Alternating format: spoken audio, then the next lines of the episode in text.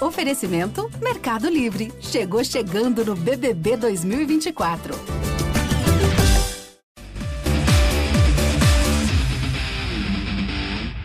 Fala pessoal, estamos no ar com mais um Goleada, dessa vez edição número 18 e hoje tenho, como sempre, convidados muito especiais. Para começar, estamos com Renato Scavazini. Fala Scavazini, tudo certo? Fala Castrinho. Pô, faz um bom tempo que eu não apareço aqui no Goleada, mas quero reivindicar minha vaguinha aqui, viu? Sempre um prazer participar do programa. Tamo junto. Pô, tava sumido, cara.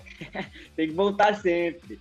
E tamo também, na... tamo... Não, fazia tempo que eu não via, fazia tempo que eu não via por aqui também o grande melhor, Vitor Hugo Araújo. Como é que você tá? Fala, Castrinhe, tô bem demais. Vou requisitar também aqui, vou reclamar também a minha vaga aqui sempre, porque faz tempo que eu não venho.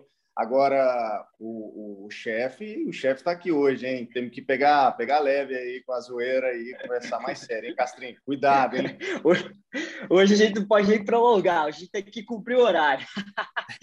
Mas é o seguinte, pra, pra, tá, tá eu e você no podcast, acho que aí fica complicado. Aí, aí a gente, todo mundo já sabe que a gente prolonga demais. Então, ó, o chefe veio para ficar de olho.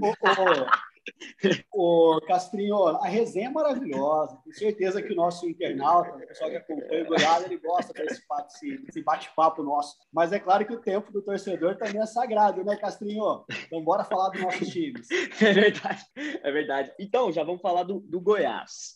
Goiás entrou em campo ontem contra o Confiança lá em Sergipe e mais uma vitória do, do Verdão. O que vocês acharam dessa partida? O Goiás com, com gols do Nicolas. O Nicolas está voando, em quinto gol dele pelo Goiás. Gol do Apodi também. Depois, Confiança até chegou a descontar aquele gol de falta maravilhoso.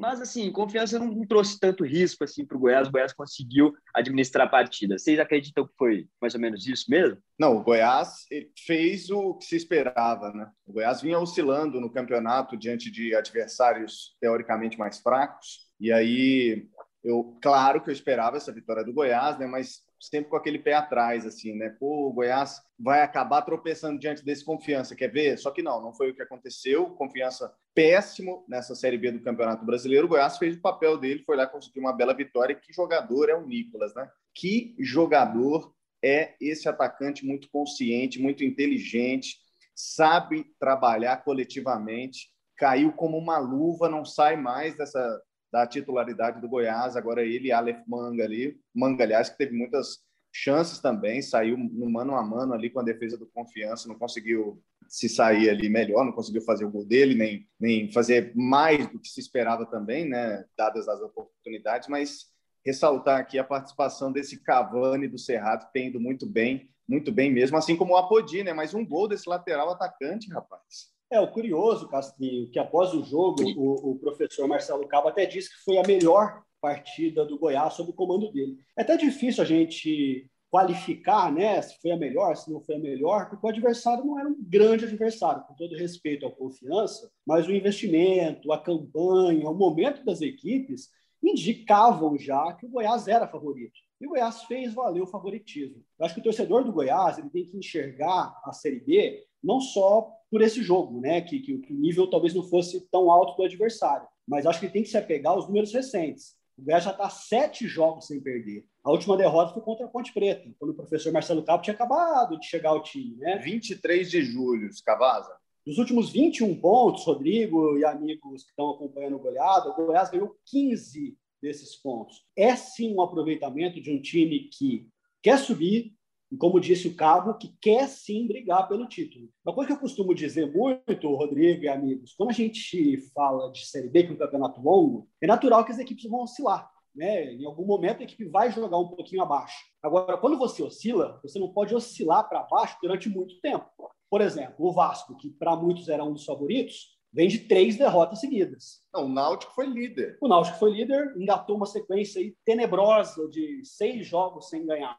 E o Goiás não. O Goiás, por exemplo, não fez um jogo brilhante contra o Sampaio, conseguiu um empate aqui em Goiânia, um a um, mas no jogo seguinte já se recuperou. Já foi lá, já, já fez três pontos. Então, conseguindo manter essa média de aproveitamento, talvez essa seja assim, a grande receita, é, o grande trabalho do Goiás, assim, de se recuperar muito rápido, né?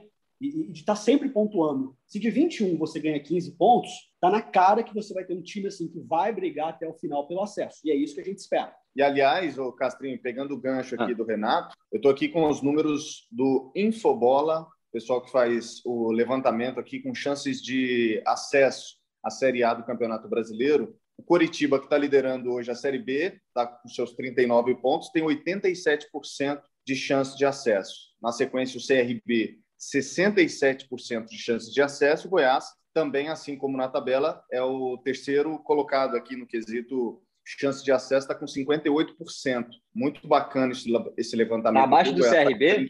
Tá, é, o Goiás está abaixo do CRB. O CRB 67%, o Goiás 58%. O Goiás hoje é o, o vice-líder do campeonato, né? Tem um jogo a mais do que o CRB, mas o Goiás está aqui na terceira posição, 58%. E os times que o Renato falou, ó, o Vasco, que não se encontrou no campeonato, 10% chance de acesso. O Náutico estava invicto até outro dia, 30%, 30 só de chance de acesso, está aqui na sexta colocação nessa lista. Cruzeiro, 14 colocado nessa lista, 2% de chance de acesso. Enfim, é, é esse equilíbrio. Né? Essas chances podem aumentar ou diminuir de acordo com o, o, momento do time no campeonato. A gente acabou de começar o segundo turno, então tem muita coisa para acontecer, mas esses números aqui já dizem muita coisa. Vocês citaram o Cruzeiro aí, o Cruzeiro, o CRB, perdão, o CRB que enfrenta o Cruzeiro nesse domingo, o jogo lá no Rei Pelé, e o Cruzeiro que depois, logo na sequência, é o adversário do Goiás no sábado, dia 4, no estádio da Serrinha. Castrinho.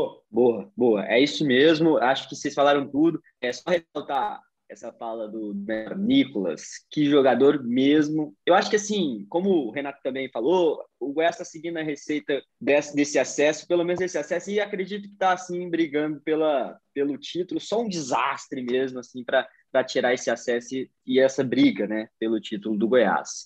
Tem mais alguma coisa para falar sobre o Goiás ou podemos eu, seguir? Eu queria só ressaltar aqui, Rodrigo, que o segundo turno da Série B costuma ser muito complicado, tá? Porque as equipes é, é, que têm um maior investimento geralmente fazem contratações. A gente está no finalzinho da janela, né, para contratação e registro de jogadores que, que, que, vieram de fora, às vezes, por exemplo, do mercado europeu. É, mas até setembro os jogadores ainda podem ser inscritos. Tradicionalmente, esse segundo turno ele é ainda mais competitivo, tá? Então, assim, o Goiás precisa manter aproveitamento, não pode desperdiçar oportunidades, tem que continuar sendo letal, porque a diferença do, do G4, por exemplo, o quinto colocado, ela é praticamente inexistente. Se você olhar a tabela hoje, o quarto colocado, que é Guarani, tem 33 pontos, o quinto colocado também tem 33. Então ainda está muito embolado. Tá? O Goiás, nesse momento, ele abriu cinco pontos do quinto colocado. É algo que, que precisa de duas rodadas para tirar. Se você pensar que a gente ainda tem praticamente um segundo turno todo pela frente, né? É, ainda tem muito jogo, tá? Então, assim, é pé no chão. Claro que o caminho é esse, o Goiás tem um bom time, um time que está azeitado, que está tá ajustado, tá? Mas é pé no chão, é um jogo depois do outro, é pensando em pontuar cada rodada. Lembrar também que o Goiás está na vice-liderança hoje, segundo colocado, é, 38 pontos, dois a mais que o CRB, e ele permanece com essa vice-liderança pelo menos até domingo, né? Que é quando o CRB entra em campo, como disse o Renato, nessa partida em casa contra o Cruzeiro. Renato que usou um termo que Ronaldinho Gaúcho gostou. O time está azeitado. Mas vamos seguir, então. vamos seguir, é uma então. palavra, Rodrigo, muito usada nas sextas-feiras. A gente está gravando esse podcast na sexta-feira. Ronaldinho falava que é dia de dar aquela azeitada, né? Essa feijoada tá azeitada. Para quem não lembra desse meme, Ronaldinho Gaúcho em seus melhores tempos, quando não tinha sido preso nem nada. Vamos lá, vamos seguir. Vamos seguir para falar do Vila Nova, porque essa semana do Vila Nova, gente, essa semana do Vila Nova teve praticamente plantão. Se tivesse plantão do Globo Esporte, a gente entraria na programação. A gente teve as chamadas para falar dessa saída do Emerson Maria. Logo depois, o time entrou em campo com toda essa, todos os olhares, foi lá e conseguiu vencer o Havaí. Queria que vocês falassem sobre essa semana do Vila, sobre essa saída do Emerson, sobre essa vitória para cima do Havaí. O que vocês acharam disso tudo? Olha, Rodrigo, é o seguinte: é, quando acontece esse tipo de coisa, foi uma coisa muito grave, tá? Para quem está acompanhando a gente, não está muito por dentro, após o jogo contra o Botafogo, houve uma reunião do, técnico, do então técnico Emerson Maria com o um grupo de jogadores. Durante o jogo, Renato, já tinha tido um entreveio ali, no intervalo, com o Emerson Maria cobrando uma melhor postura dos jogadores de uma forma mais assintosa, o que parte do grupo não teria gostado já. Né? Perfeito. Só mais uma coisa que já que o Victor falou aí, é, essa relação, daqui a pouco a gente vai falar mais, mas essa relação entre jogadores e Emerson também tava, não estava 100% até o jogo também, mas pode continuar. É, já em Goiânia, após a derrota do Vila por 3 a 2 houve uma reunião do então técnico Emerson Maria com o grupo de jogadores técnico falou, mas ele também pediu a palavra dos jogadores. Os jogadores se posicionaram, não concordaram com, muita, muitos métodos e com muitas coisas que estavam acontecendo no Vila. O Emerson Maria não soube ou não entendeu essas críticas, é, a gente não estava lá para saber, né? Mas o Emerson acusa o grupo de ter de jogadores de querer interferir no trabalho dele. Já os jogadores dizem que não, foi o Emerson quem não teve flexibilidade de, de saber conversar para poder chegar num, num senso comum. O Emerson Maria foi até a sala da presidência do Vila e acabou pedindo as contas, disse que não ficaria, que não foi bem aceito, o trabalho dele não foi aceito pelo grupo. E depois de 12 dias de trabalho, o Emerson abandonou, deixou de ser o treinador do Vila. Já no dia seguinte, o Vila enfrentou o Havaí e voltou, fez as pazes com a vitória, ganhou, saiu da zona de rebaixamento já sob o comando do Igor Magalhães. Para a gente falar um pouquinho sobre o que aconteceu, Rodrigo, acho que é legal a gente ouvir as entrevistas, né? tanto do Emerson quanto do Rafael Donato, que é o, que é o capitão do Vila. Claro, claro. Então vamos, vamos ouvir primeiro, Renato, o Emerson Maria. O grupo de jogadores do Vila Nova, ele não comprou a minha ideia. Isso aí com 12 dias de trabalho. E se continuar um grupo que perde o foco, tem problema de concentração, nós não vamos conseguir é, o objetivo. Então, essa foi, esse foi o meu alerta né, ontem na primeira parte da conversa.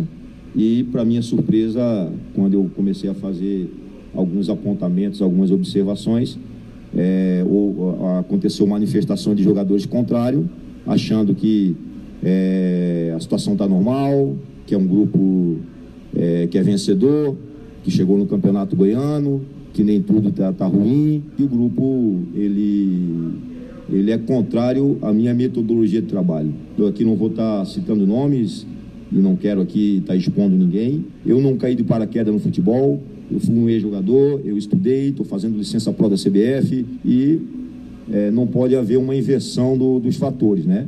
É, um, o grupo de atletas está direcionando o que, que tem que ser o treinamento, o tempo que tem que ser, os dias que tem que ser de, de treinamento, quantas sessões tem que ter isso, é, e a maneira que, que vai se jogar ou não. Está bastante difícil você é, gerenciar, né, gerenciar a vaidade, gerenciar o atleta. Eu não vou ser uma marionete, não vou ser conduzido por, por um grupo de jogadores. Então essa foi a versão do Emerson Maria sobre essa história que o Renato estava contando para a gente, ele deu esse pronunciamento na terça-feira, né, gente? Depois de toda essa confusão. Aí, hoje, como a gente já disse no, no podcast, sexta-feira, ontem, quinta-feira, depois da vitória contra o Havaí, o Rafael Donato deu a versão dos jogadores. Vamos ouvir então o que, que o Donato disse. Em momento algum, nós questionamos questão de treinamento, nós questionamos que não queria treinar. Não, nós só falamos aquilo que nós estávamos sentindo que poderia melhorar e deixamos bem claro que a decisão era dele de fazer alguns reparos ou não, sabendo que ele era o comandante. Então, é, nós não tivemos nenhuma resposta depois disso. Ele saiu, foi na sala da presidência e comunicou a gente que, que não seria mais o nosso treinador. Mas de momento algum nós falamos alguma coisa pensando que ia acontecer toda essa confusão. Eu acho que foi mais um mal entendido ali pela conversa ali, mas a intenção de todos os jogadores não foi que isso acontecesse.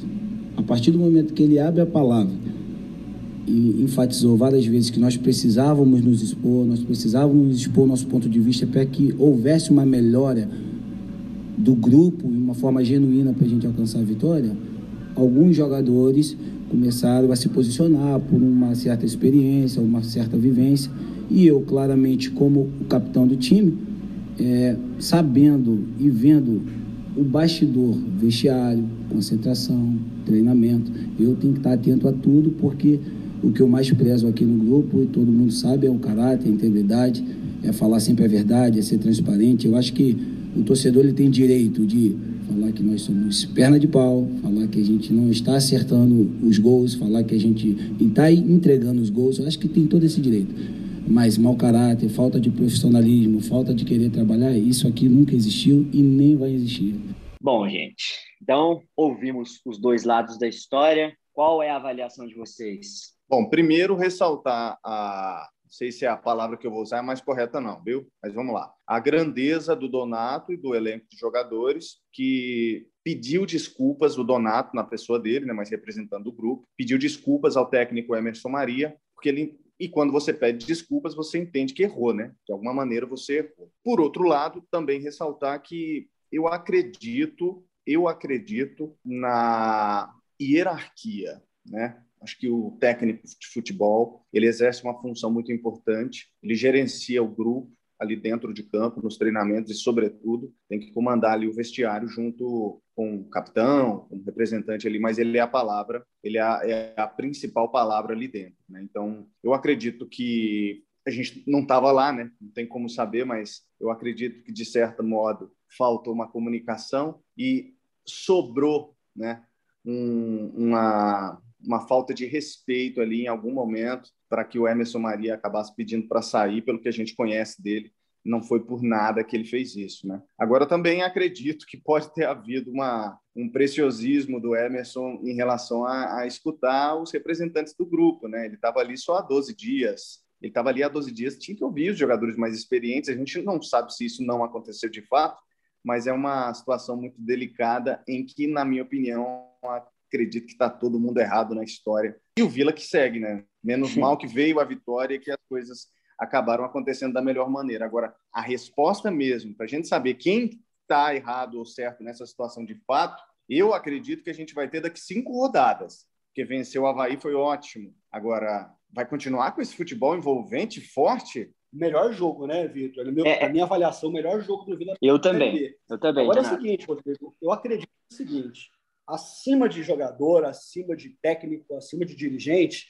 você tem a instituição, a Vila Nova, que é uma instituição extremamente tradicional, pesada e importante no cenário do futebol brasileiro. Eu acho que nesse, nesse caso específico, nessa briga que, que acabou tomando uma proporção assim, muito grande, eu acho que as três partes têm que fazer um exercício de olhar o que está errado, de fazer uma autocrítica e de tentar melhorar. Primeiro, Emerson Maria, o professor precisa rever alguns conceitos. Tá? Se você observar os últimos trabalhos do Emerson, foram trabalhos muito criticados em clubes diferentes, e resultado em trabalhos que não deram resultados dentro de campo. O Emerson vai Só fazer um parênteses, Renato. Claro. Aproveitar que está falando, só fazer um parênteses, que eu tenho uns números aqui. Desde o ano passado, o Emerson passou por, por Chapecoense, é, passou por Brasil de Pelotas, Cristiúma e Vila Nova. São 31 jogos e só quatro vitórias. É só para fazer esse parênteses do que você está falando e reforçar o que você está falando. Sim, perfeito. O Emerson ele é um grande treinador, tem uma identificação com o Vila, dois anos consecutivos, brigou pelo acesso, não perdeu nenhum clássico comandando o Vila Nova, então ele tem uma história. Mas é claro que o retrospecto recente dele é muito ruim, então acho que é importante rever alguns conceitos. Será que ele está no caminho certo? Jogadores precisam sim de uma autocrítica. Até a vitória sobre o, o Havaí, Rodrigo e amigos, o Vila não fazia gol no Oba desde a estreia no Campeonato Brasileiro da Série B contra o Botafogo, que foi o gol do Formiga. Gente, isso é muito, isso é muito pesado, isso é um aproveitamento muito ruim para as tradições do Vila. O Vila tinha seis empates e duas derrotas em casa até esse jogo, tá? e não marcava gol. Uma coisa assim absurda se você for pensar na competitividade e no próprio investimento que o Vila fez para o campeonato. Então, os jogadores também precisam sim dessa autocrítica. E terceiro, a direção do Vila precisa também da sua autocrítica. O Vila tem dois profissionais que, em tese, são, são dedicados a cuidar do departamento de futebol. Você tem o Frontini, que é o diretor de futebol, que é quem responde pelas contratações, por renovação de contrato, por dispensa de jogador, enfim. Você tem lá o Wagner Bueno, que já exerceu essa função e que hoje ele faz mais esse contato com os jogadores. E o que ficou muito claro nessa, nessa história é que não há um contato, ou não houve, pelo menos, um bom contato, um bom relacionamento da direção com o treinador, com os jogadores. A impressão que a gente tinha é que estava um mandando recado para o outro através da imprensa. Então, a cozinha ali do Vila Nova, esse meio campo dos bastidores do Vila Nova não foi muito bem feito. Tanto que o Emerson foi no microfone do clube, dentro da sede do clube, criticar os jogadores. Depois os jogadores foram no microfone do clube se defender e de certa forma, criticar um trabalho que foi feito nesses 12 dias. Então, acho que é importante todo mundo fazer sua autocrítica, colocar a instituição acima de todos eles, do Vila caminhar. Porque a missão do Vila nessa Série B vai ser muito complicada. O Vila venceu, Havaí, ok, jogou bem, ok, mas o Vila tem problema na montagem do elenco, o Vila ainda não encontrou exatamente um time titular, é um time que está mudando muito de rodada a rodada para ver se dá um encaixe, para ver se a bola entra. Tá? Então, assim, não é porque ganhou que está tudo bem. A caminhada do Vila ainda promete ser de, de muitos obstáculos nesse segundo turno da Série B. Eu acho que o próprio Donato reforça isso que você está falando, Renato. No, ontem, na, na, entrevista coletiva que eu participei, que eu participei, inclusive, ele falou que uma situação de, de vestiário foi exposta para todo mundo. Eu acho que isso mostra a, o jeito que, que tudo foi exposto. Poderia ter feito de uma maneira ali que todo mundo pudesse conversar sem que isso vazasse pra, e causasse toda essa polêmica. Eu acho que você falou perfeitamente tudo que, que o Vila vai ter que enfrentar ainda. Eu acho que a gente também acompanhou, o Vila Nova soltou um, um vídeo de bastidores mostrando como foi é, dentro do vestiário durante esse jogo contra o Havaí. O que a gente sentiu foi muita vibração. Conversando com alguns jogadores, eles falaram que sim, talvez tenha sido o jogo em que o Vila mais vibrou antes da partida, vibrou ali durante o intervalo. Então eles sentiram essa diferença. Foi como se fosse uma final mesmo de, de campeonato. E eu acho que nesse vídeo, o Fabrício no final fala: galera, foi muito bom hoje, mas a gente ainda tem 17 finais nessa Série B. Eu acho que se o clube encarar da mesma maneira, entrar em campo, entrar dentro do vestiário dessa forma, encarando como 17 finais, Vila tem, tem chances e tem condições de, pelo menos, ele não ficar nessa briga contra o rebaixamento e ficar mais tranquilo na Série B. Então, a gente tem que lembrar aqui que o Vila venceu, não foi qualquer adversário, não. ele venceu um time que estava dentro do G4 até então, né?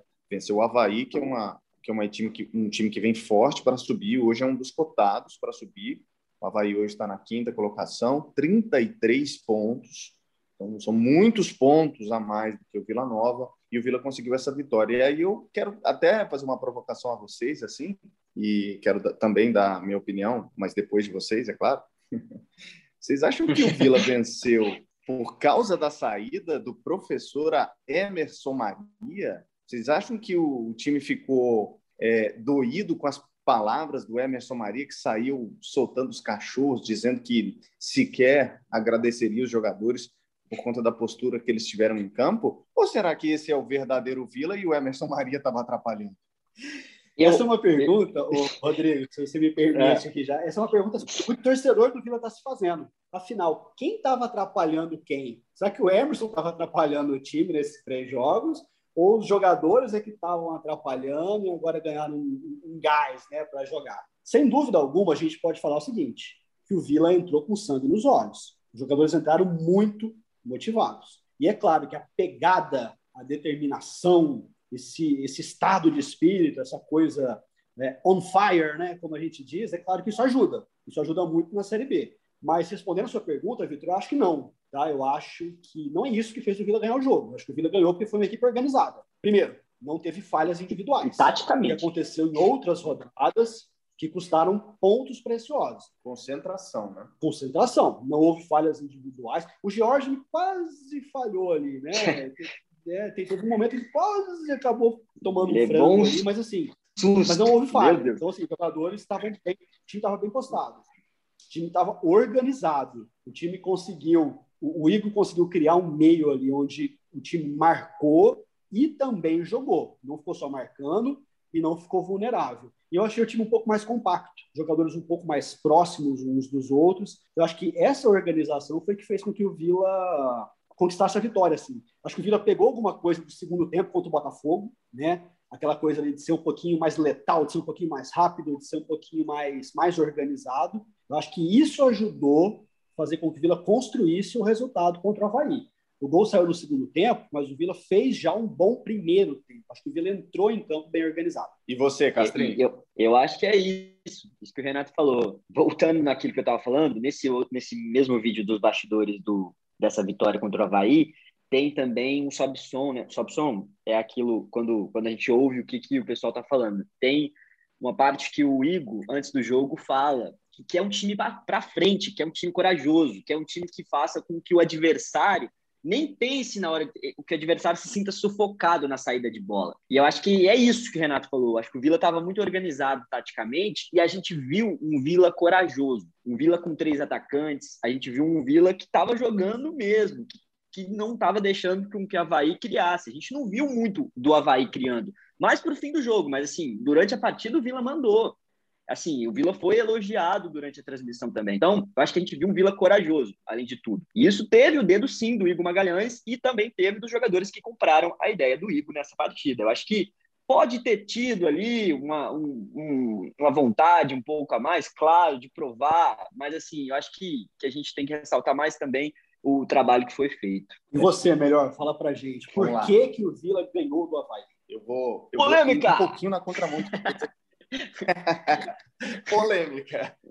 Eu acho que o, que o Vila ganhou esse jogo em resposta ao Emerson Maria. Ponto. Eu acho que você ganha partidas com muito sangue nos olhos, você ganha partida com raiva, você ganha partidas com força de vontade, com, é, com motivação, mas você não faz bons campeonatos apenas com isso. Então, para mim, o Vila ganhou na força do ódio mesmo essa partida do Havaí.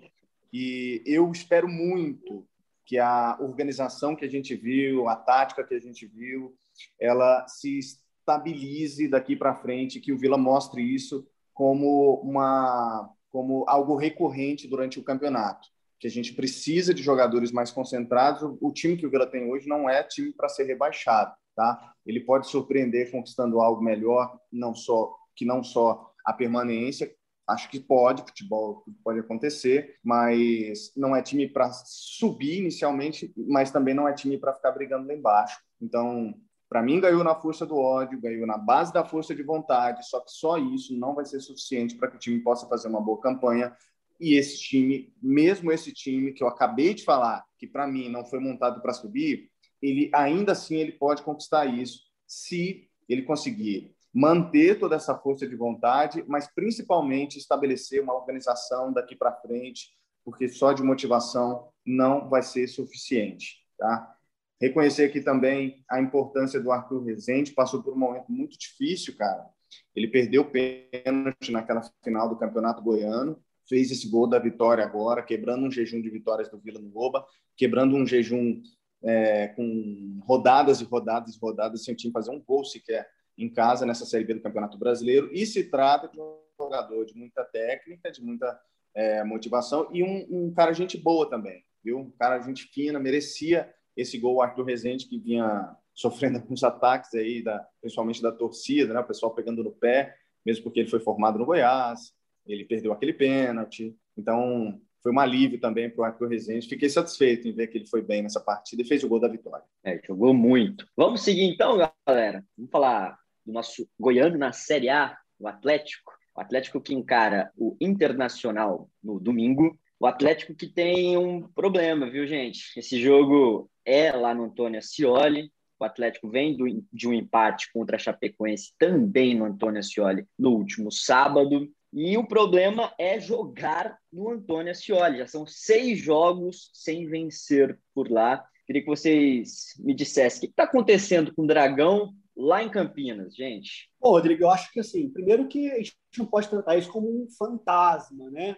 Na, na entrevista coletiva da semana, o João Paulo, inclusive, falou sobre esse assunto. Talvez o problema não seja só o Atlético jogando em casa. Se você olhar no cenário do futebol brasileiro hoje, Rodrigo e amigos, muitas equipes têm essa dificuldade de ganhar em casa ou de propor o jogo em casa Justamente por isso, porque você fica a maior parte do tempo com a bola no pé. O cenário do futebol brasileiro atual tem muito time preferindo jogar aquilo que, que o pessoal chama de futebol reativo, né? De, de, uhum. de, esperar o melhor momento, de explorar a velocidade, de jogar com pontas abertos, para num lance de contragolpe, uma jogada de dois, três toques na bola, você conseguir chegar ao gol. O Atlético tem tido um pouco dessa dificuldade, porque os homens de frente do Atlético, tirando ali o Zé Roberto, né, que joga como, como centroavante titular, que tem mais facilidade para fazer gol, os homens que jogam abertos não têm tanto essa facilidade para concluir as jogadas pega um jogador como o Janderson, né, que já foi até muito falado aqui no Goleada, que é um jogador que é muito importante para o clube, que é muito ligeiro, que faz fumaça, que cria espaços, mas tem uma certa dificuldade para finalização. É, em algumas partidas, o Natanael chegou a jogar como ponta pelo lado esquerdo. Também deixou claro que não é um jogador de finalização. Então, o Atlético não é que tem jogado mal em casa. Contra a Chapecoense, tudo bem, não fez um grande jogo. Mas em outras oportunidades, o Atlético até jogou bem, sim, mas acabou pecando um pouco nessa finalização, acabou não conseguindo fazer os gols. Tá? Isso vem desde a da Copa Sul-Americana, onde o time jogava muito bem, mas ficou fez 3 0 a 0 seguidos, né, se não me engano. Uhum. Então acho que é uma dificuldade assim de propor o jogo, de colocar a bola para dentro nessa situação. Mas independente disso, Rodrigo, acho que a gente tem que valorizar muito aqui que o Atlético faz uma campanha muito boa. O Atlético hoje é o sétimo colocado na Série A. Hoje ele não está na fase de Libertadores, mas fatalmente vai entrar na, na, na área da Libertadores, essa, essa, sétima colocação. Tem a mesma Porque, pontuação assim, do Corinthians, inclusive. É, eu duvido, por exemplo, que essa Libertadores, né? Provavelmente Flamengo, ou Atlético Mineiro ou Palmeiras vença. Então, fatalmente, já vai abrir uma vaga a mais aí. Copa do Brasil vai abrir mais uma vaga. Então, se o Atlético conseguir manter uma campanha como essa, mesmo não pontuando tanto em casa, ele vai para a Libertadores. Poxa vida, é um baita de um resultado. Um resultado, acho que talvez até acima né, do que esperava o torcedor atleticano no início do campeonato. Então, esse G6 pode virar G7, dependendo do campeão da Copa do Brasil, pode até virar G8, né? Exatamente, foi o que aconteceu é. no ano passado. Né? No ano passado é. a gente teve, teve esse exemplo. E essa briga, é, essa briga está muito boa. Eu acho que é isso que o Renato falou. É, o Atlético é, eu acho que dados excelentes que o time teve, principalmente nessa temporada, é aquela classificação para cima do Corinthians, aquela vitória para cima do São Paulo, é, resultados que fizeram com que o Brasil todo olhasse para o Dragão. Em todas essas oportunidades, o, o Atlético jogou dessa maneira, da maneira reativa, que é o melhor do Atlético. O Atlético é mortal quando ele joga assim. E quando ele joga o Antônio Ascioli contra times como a Chapecoense, que vem de, de momentos muito difíceis, né? É, e tem que propor o jogo, acho que é, é, essa que, que é o momento que o Atlético sofre, assim. Mas, como o Renato disse, praticamente, hoje muitos times, é, com exceções a, a equipes como Flamengo, Atlético Mineiro, né, que, que tem elencos é, qualificadíssimos, né, conseguem propor o jogo. O restante, realmente, quando entregam a bola e falam assim, cria, eu acho que todos os times têm essa dificuldade mas realmente importante ressaltar essa campanha do Atlético nessa Série A. É, o Corinthians, que é o último time dentro do G6, tem 24 pontos, a mesma pontuação que o Atlético. Então, é, o Atlético pode chegar até alcançar o Corinthians, passar o Corinthians ali. Acho complicado também passar os outros times que estão acima ali, mas eu acho que essa briga realmente vai ser boa, principalmente, como vocês disseram, esse G6 vai possivelmente vai virar G8, eu acho que a gente tem que, que ressaltar bem essa campanha do Atlético mesmo. Eu acho que esse adversário de domingo é complicado também. O Inter vem de quatro jogos sem perder, duas vitórias, dois empates. É, acho que, que, vai mostrar muito assim esse jogo também. Vai ser uma boa oportunidade para o Dragão se provar também né, nesse campeonato. E vai ser um e é um confronto direto, né?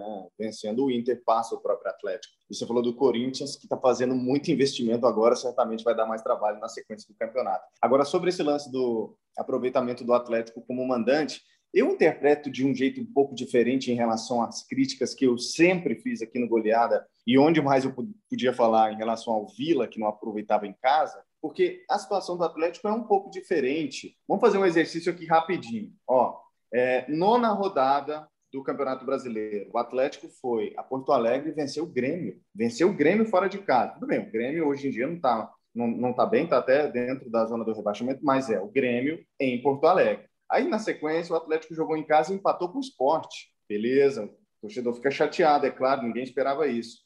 Mas o Atlético foi, buscou mais um ponto contra o Juventude fora, ou seja, não perdeu mais uma vez, aí toma uma goleada do Palmeiras em casa. Normal também, porque o Palmeiras está brigando pelo título, é um, é um baita elenco. Só que aí o Atlético vai à Vila Belmiro e vence o Santos fora de casa. Então, mais uma vitória importante fora de casa. Na sequência, empata em casa com o América Mineiro. Outro deslize. Depois, ele consegue mais um ponto fora de casa contra o Ceará e, na sequência, vence o Bahia fora de casa. Então, quer dizer, o Dragão, o Atlético vem fazendo um bom campeonato, vem fazendo ótimas partidas. Não vem, se não vem aproveitando os pontos em casa, ele vem conquistando muitos pontos fora de casa. Né? Então, a gente, eu acho que a gente tem que ressaltar que o Atlético tem um padrão de jogo hoje e que ele me parece que está sofrendo de alguma coisa assim que vem como reflexo da pandemia também. Não sei se é a falta de torcedores nos estádios, mas eu vejo muitos times hoje com dificuldade de conseguir vitórias em casa. Com exceção desses times é, gigantes como Flamengo, como Palmeiras, que até dia desses perdeu para o Cuiabá em casa, mas ok. Enfim, eu acho que, que ele vem sofrendo disso também por conta dessa necessidade de ter que criar a partir do zero contra um adversário que vem para se defender. Estou falando das partidas em casa. E o Atlético precisa também de um reforço no meio campo para conseguir desafogar um pouco dessa necessidade, criar mais oportunidades. Mas pelo menos fora de casa, ele vem equilibrando e conseguindo fazer essa boa campanha. E um detalhe, Rodrigo, se o nosso internauta, se o nosso ouvinte puxar aí o goleado do início do Campeonato Brasileiro, nós fizemos uma, uma ressalva aqui que o Atlético tinha um bom time, mas que não era um evento, um elenco muito vasto, né? era um evento curto. E é claro que, consequência de jogos, isso foi ficando evidente, porque, por exemplo, o Atlético sofreu muito quando o João Paulo foi desfalque. Agora o João Paulo está de volta. Mas, por exemplo, o Atlético perdeu o Natan, o zagueiro que foi para o Galo. E a defesa do Atlético, do nosso Atlético, é considerado por muito assim, ponto forte da equipe no início do campeonato. Só que desde que o Natan saiu, por exemplo, o Atlético está tentando. Tentou com o Oliveira, tentou com o próprio Wanderson, trouxe o Erle agora para jogar também. É para você ver que não é fácil, assim, porque é um hiato aí. Desde a saída do Natan até agora, o time está tentando fazer esse melhor encaixe ali no setor defensivo junto com o Éder. Então, assim, é, quando você perde um jogador e você não tem um, um, elenco tão grande, é difícil realmente. Você vai acabar oscilando. Por exemplo, deixa assim o Marlon Freitas. Marlon Freitas, que nós falamos aqui no programa, inclusive, que era um dos destaques do Atlético no início da temporada. Principal jogador. Principal jogador. É. Então, o Marlon também está fora. Né? Então, teve que, que haver um encaixe ali. O Baralhas voltou a ser titular. Teve jogo que entrou um pouquinho mais na frente, depois um pouquinho mais recuado, enfim. O Barroca está precisando assim quebrar a cabeça, tentar achar esse esse encaixe com outras peças. Só que nem sempre tem tempo para treinar, né? Tudo bem que agora teve uma semana uma semana cheia, né? Mas a sequência de jogos é muito complicada, porque além disso você tem suspensões, você tem lesões.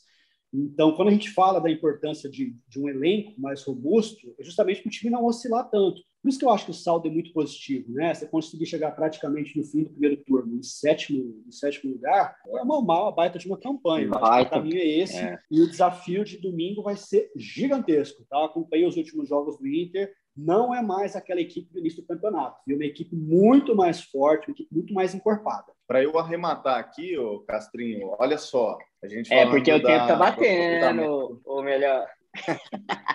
da, da gente a gente estava falando do aproveitamento do, do Atlético como mandante, como visitante, né? Dos 24 pontos, o Atlético tem que aproveitar melhor essa, esse desempenho dele como mandante, porque só 10 pontos no campeonato ele conquistou dentro do estádio Antônio Ascioli. Então, quer dizer, é um aproveitamento muito ruim, né? muito fraco. Né? São 24 pontos conquistados pelo Atlético, só 10 ele conquistou no estádio Antônio Ascioli. Por outro lado, como visitante, e vem surpreendendo, né? Ele é um quarto melhor time nesse quesito na Série A do Campeonato Brasileiro. É um desequilíbrio que acaba, na verdade, sendo um equilíbrio, porque muito embora ele não esteja bem em casa, fora ele tem conseguido suprir. Agora, a gente não sabe até quando isso vai durar, né? Se for para ser assim, tudo bem. Agora, se dá para melhorar em casa, acho que é. Se a gente considerar que em casa é onde teoricamente o time deveria jogar melhor, então eu acho que de repente dá para surpreender ainda mais, né? Por que não? É, eu também, eu também acho assim, e só para para dar um remate naquilo que o que o Renato estava falando, é, do elenco curto, por exemplo, se a gente for parar para pensar, vai além até do, do, time titular. A gente disse, fala, fala sobre o Natan, mas, por exemplo, o Atlético também perdeu o Arthur Gomes é, naquele momento mais difícil que o time teve ali, é, na ausência do João Paulo, o Arthur Gomes, assim, acho que nós, nós a gente fez junto um, um, jogo, ou melhor, não sei se você lembra, mas o Arthur Gomes estava desempenhando um bom papel, ele é um bom jogador, tanto é que ele é, foi para o Estoril de Portugal, despediu do Santos, do Atlético, né, o, o, ele estava emprestado ao Atlético pelo Santos e foi jogar no futebol português. Eu acho que esse encurtamento do, do, elenco se prova nessas saídas e nessas opções que o Barroca acaba não tendo, né? Quando, quando ele está precisando mudar uma partida, né? Eu acho que, que é mais ou menos isso. É, já que o tempo do nosso ouvinte é precioso, vocês têm mais alguma coisa ou podemos arrematar, finalizar o nosso goleado, essa resenha que tá boa demais? Deixa eu só arrematar aqui, Rodrigo, dando um serviço aqui para o torcedor do Dragão que está acompanhando a gente. O Atlético que não vai ter o Natanael domingo, que ele pertence ao Inter, não pode jogar. Dudu também não joga. Tem expectativa de que o André Luiz volte é, ao ataque. Na zaga a gente ainda não sabe né, se, se Oliveira ou Wanderson jogam. Deixa eu aproveitar e dar uma moralzinha aqui para a galera do nosso site, Fernando Vasconcelos, o Guilherme Gonçalves, são sempre muito antenados aí às equipes, né? Provável Atlético, Rodrigo, para enfrentar o Inter, Fernando Miguel, Arnaldo, Wanderson ou Oliveira, Éder e Arthur Henrique ou Igor Carius. Baralhas, William Maranhão, João Paulo, André Luiz, Zé Roberto e Janderson. Esse é o provável Atlético para entrar em campo domingo, seis. Qual é a dica para os cartoleiros? Com Rodrigo Castro no gramado fazendo as é reportagens. E Renato, só para finalizar, qual é a dica que você deixa para os nossos ouvintes do Cartola, desse time, desse provável Atlético? Rapaz, eu preferia não falar, porque o meu desempenho no Cartola nessa temporada está abaixo da crítica. Oh, mas depois eu, eu vou falar. Eu, eu, eu, escalo muito no meu time o João Paulo. É, Acho que boa. o João Paulo é um jogador muito importante para o Atlético. Quase toda rodada ele está no meu time. Acho que vou colocá-lo mais uma vez. Vou torcer para ele pontuar bem, para me ajudar. Desculpa a galera do Cartola aí, esse ano tá difícil, mas nós estamos lutando, viu? Deixa eu aproveitar, já que você falou isso, ó. Dia desse eu tive no Atlético lá, conversei com alguns dos jogadores e eles me falaram, muitos me falaram que escalam o João Paulo mesmo, sabia? Eles mesmos que jogam cartola, eles falam que escalam o João Paulo porque sofre muita falta, está muito, muito perto ali da área. Dá assistência, dá finaliza. assistência, faz gol. Contra o Bahia ele fez gol da vitória. Dá assistência, finaliza, sofre falta. Então, quer dizer, é um bom jogador para se escalar, mas de repente compensa também dá uma olhada no Fernando Miguel, tá fazendo um baita campeonato, é, pode verdade. fazer muita defesa difícil. Verdade, verdade. Aí, fica aí, então a dica para os nossos ouvintes do Goleada. Então é isso, gente. É, foi um prazer estar com vocês. Quero que vocês se despeçam aí do, da nossa audiência. Valeu, Rodrigo. Valeu, galera que está ligada no Goleada. Sempre um prazer enorme bater esse papo aqui. E, claro, né, dizer que a gente está sempre na torcida pelo futebol goiano. Goiás, Vila e Atlético, que possam engrenar de vez, que possam se manter bem. Esse é o nosso desejo para a semana. Prazerzão estar tá por aqui, viu, Castrinho? Grande abraço. Show de bola, vou nessa também. Obrigado pela pelo convite mais uma vez, querido Castrinho. É sempre um prazer estar aqui no Goleada, mais esse canal de comunicação para a gente poder falar do futebol goiano. A gente é Futebol Goiano, Futebol Clube. Vamos que vamos até semana que vem. É isso aí. Um forte abraço. Vem a cobrança do escanteio, a bola viajou, passou Lino! Gol! No último minuto de jogo, o Atlético Goianiense título. Olha o Marquinhos. Jogou para área, olha o Fernandão de bicicleta. Gol! É do Goiás. Um golaço do Fernandão de bicicleta. Moisés tá pintando o título. Aqui na esquerda, bateu de canhota. A bola vai entrando, chega, tira, encaixou. É nosso, é nosso, é nosso, é nosso, é nosso. É do título, meu Deus do céu. É do título, meu Deus do céu. É do Vila Moisés.